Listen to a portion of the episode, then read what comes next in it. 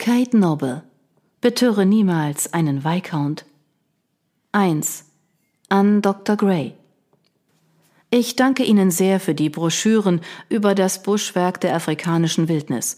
Ich fühle mich dazu getrieben, meine Experimente anzupassen, um zu sehen, ob unsere Pflanzen hier in Lincolnshire sich dazu zwingen lassen, sich aus Durst so lange Wurzeln wachsen zu lassen. Es muss recht einsam sein als Gestrüpp in der Wüste. Sind Sie in Afrika gewesen und haben Sie selbst erlebt? Ich fürchte, dass sich in meiner Welt nicht viel verändert hat, seit Ihr Besuch vor wenigen Wochen zu Ende gegangen ist. Die Gicht meines Vaters hat sich verbessert.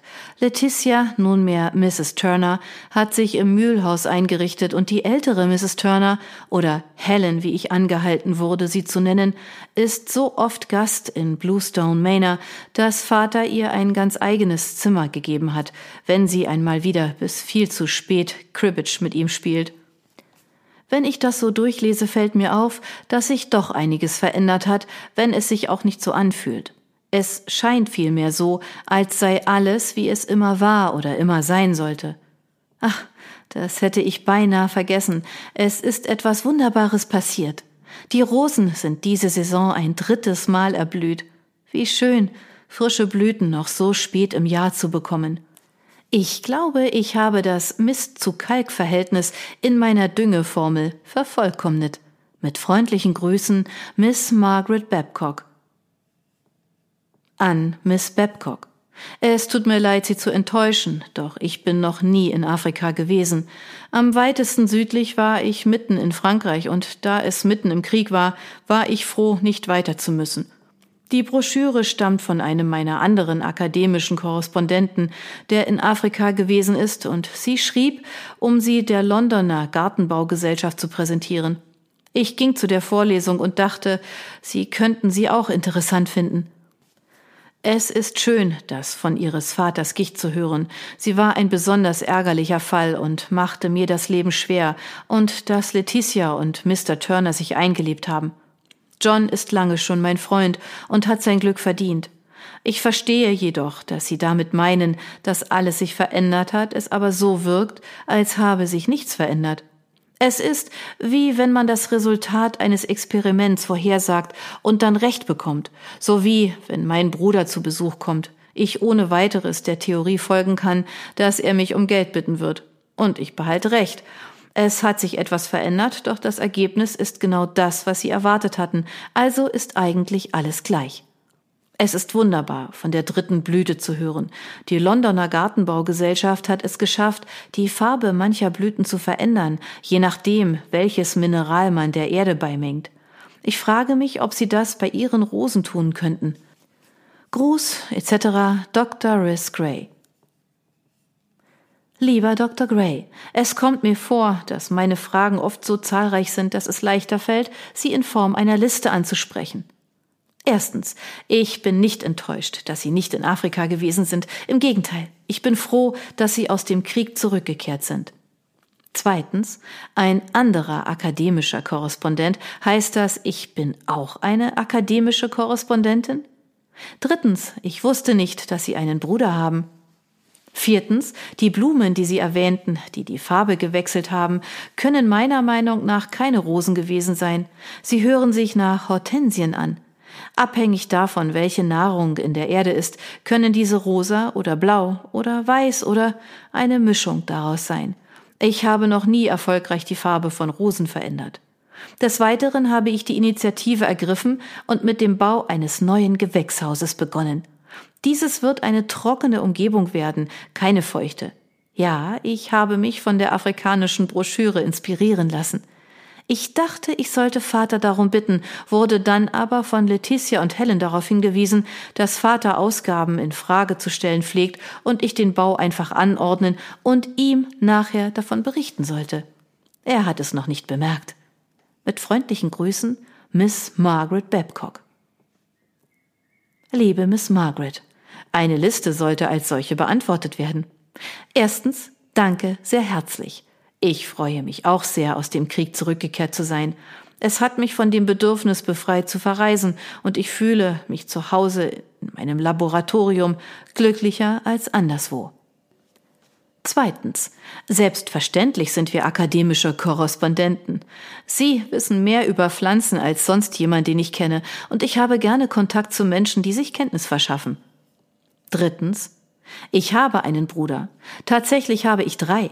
Und drei Schwestern. Ich bin der zweite von sieben. Besagter Bruder aber heißt Daniel und ich bin um beinahe ein Jahrzehnt älter als er. Aus irgendeinem Grund findet er, dass ich deshalb ein trübseliger Langweiler bin. Ich hingegen finde, dass er achtlos ist und eine Mühe macht, doch meine Mutter und die allgemeine Ähnlichkeit versichern mir, dass wir tatsächlich verwandt sind. Auch muss ich ein wenig familiäre Zuneigung gestehen, ein klein wenig. Viertens. Ja, Hortensien. Ich hatte den Namen komplett vergessen. Meinem ungebildeten Auge schienen sie sehr flockig. Flockig bringe ich mit Rosen in Verbindung. Es tut mir leid zu hören, dass Rosenfarbe nicht ähnlich abänderbar ist. Doch wenn irgendwer es schafft, dann wären das wohl Sie. Fünftens. Die beiden Mrs. Turner geben beide ausgezeichneten Rat. Ich nehme an, Ihr Vater wird es merken, sobald Sie afrikanische Steppenläufer auf dem Ostrasen wachsen lassen. Gruß etc. Riss Gray. Riss, glückliche Weihnachten. Danke für das Geschenk, das du deinem letzten Brief beigelegt hast. Wo hast du denn in London nur einen afrikanischen Busch gefunden? Dein Geschenk ist folgender verlaufener Klatsch von Leticia, dass sie und John zu Neujahr vielleicht ein paar Tage lang nach London kommen, um bei der Bank ein paar Papiere zu unterzeichnen. John hat die Möglichkeit, eine weitere Mühle zu seinem wachsenden Imperium hinzuzukaufen. Ich weiß, du hast Überraschungen, also wirst du vorbereitet sein, sollte er Mitte Januar in Greenwich in deinem Labor mit böser Miene und der Absicht auftauchen, dich bei der Arbeit zu stören. Habe ich dir schon gesagt, dass Miss Goodhue mich endlich dazu gebracht hat, zum öffentlichen Ball in Claxby zu gehen? Sie hat mich in einer sentimentalen Laune erwischt und angefleht, sie zu begleiten, da sie meinte, es wäre ihr viel angenehmer, wenn sie eine Freundin dabei hätte. Also ging ich, und es war nicht ganz so schlimm. Ich habe mit vier verschiedenen Gentlemen getanzt.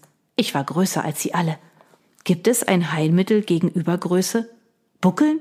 Irgendeine Schrumpfformel, die ihr Mediziner euch ausgedacht habt? Bis dahin glaube ich, dass ich meinen Winter lieber damit verbringen sollte, Rosen einzutopfen. Ich finde mein eigenes Vergnügen. Gruß etc. Margaret. Liebe Margaret, folgendes ist die führende Verschreibung, mit Größenproblemen umzugehen. Schultern zurück, Kopf hoch, die höchsten Schuhe tragen, die man finden kann, den Armen, die nicht mit Länge gesegnet sind, Sachen vom obersten Regal holen. Des Weiteren hat John mir selbst geschrieben und gesagt, er und Leticia würden in ein paar Wochen hier unten sein. Wir werden sehen, ob er sich wirklich von seinen Mühlen losreißen wird, um die Reise zu unternehmen. Er hat so viel Zeit in London verbracht, dass es mich wundert, dass er jemals zurückkommen will. Allerdings hat es doch seinen Charme. In Greenwich bin ich gerade weit genug weg, mich danach zu sehnen, was sich leichter mit ein paar Tagen Aufenthalt kurieren lässt. Solltest du jedoch jemals nach Süden reisen, würde ich mich bemühen, mich an demselben Datum nach London zu sehnen, an dem du da wärst. Welche Kräfte wohl nötig wären, um dich von deinem geliebten Gewächshaus zu trennen?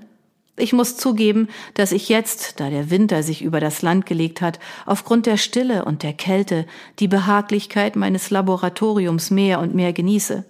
Die Feiertage und die dazugehörigen Verpflichtungen sind vorbei. Es ist jetzt Zeit für Arbeit, für Vorlesungen und Briefe, die geschrieben werden wollen. Die Leute scheinen sogar damit aufgehört zu haben, sich zu verletzen oder seltene Krankheiten zuzuziehen. Also habe ich die Freiheit, mich umzutreiben. Ich finde auch mein eigenes Vergnügen. Du bist vielleicht eine der einzigen aus meiner Bekanntschaft, die weiß, was ich meine. Hingebungsvoll, Riz. Lieber Riz, es ist Frühling. Es ist Frühling, Frühling, Frühling. Alles blüht endlich wieder und mein Glück kennt keine Grenzen. Natürlich behalte ich das alles für mich. Es gehört sicher nicht, dass jemand mich lächeln sähe. Das würde zweifelsohne zu Schreckanfällen führen. Gott sei Dank ist aber der Frühling endlich gekommen und meine Arbeit kann wieder ernsthaft beginnen. In deinem letzten Brief oder war es der davor? Ehrlich, du bist in deiner Kommunikation so produktiv, dass ich nunmehr die Woche zwei bekomme. Nicht, dass ich klage. Hast du erwähnt, dass deine vorletzte Vorlesung im Seemannskrankenhaus vom Vorteil dessen handelte, eine Wunde in geflochtener Form abzubinden? Und ich muss gestehen, dass ich es am Stamm eines Wacholderstrauches versucht habe, der an überflüssiger Beschneidung Schaden genommen hatte, doch der dazugehörige Ast blieb recht gesund. Vielleicht kannst du nächstes Mal deine Vorlesung auf Flora wie auch Fauna ausdehnen? Wenn ich wieder Rosen eintopfen will, dann werde ich deine Wickelmethode verwenden. Gerade bin ich aber viel zu begeistert ob meiner Experimente mit der Kreuzung von Rosen, um mich der Verfropfung zu widmen. Ich habe die chinesische Rose meiner Mutter mit einer englischen Sorte gekreuzt und komme aus dem Staunen über das Ergebnis nicht heraus. Ich habe eine detaillierte Gliederung meiner Kreuzungsmethode und die beobachteten Resultate beigelegt. Also sag mir, wage ich es zu hoffen, dass die entstandenen Sträucher den ganzen Sommer über blühen werden? Des Weiteren ist es hier sehr öde, seit Miss Goodhue nach London gefahren ist. Ich hoffe, dass du den Rhododendron bekommen hast, den ich ihr mitgegeben habe. Es ist hier allgemein öde gewesen. Was ich niemals zu sagen gedacht hätte. Für gewöhnlich gefällt mir die Stille. Pflanzen gedeihen nicht wirklich an Lärm und Wirrnis, weißt du? Aus irgendeinem Grund aber fühle ich mich einfach etwas unruhig, als ob ich so lange ruhig gewesen wäre, dass ich mich frage, ob ich mich bewegen kann, wenn ich muss, ich weiß aber, dass das albern ist. Ich tue ja alles Mögliche, sogar außerhalb des Gewächshauses.